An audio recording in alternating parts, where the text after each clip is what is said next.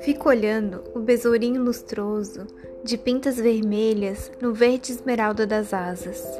Atravessa minha mesa num andar energético, decidido.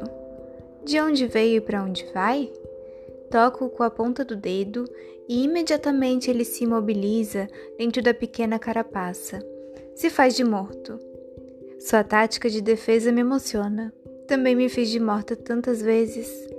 Tenho vontade de colher o besourinho na palma da mão e levá-lo até os potes de samambaia. Não seria mais feliz por lá?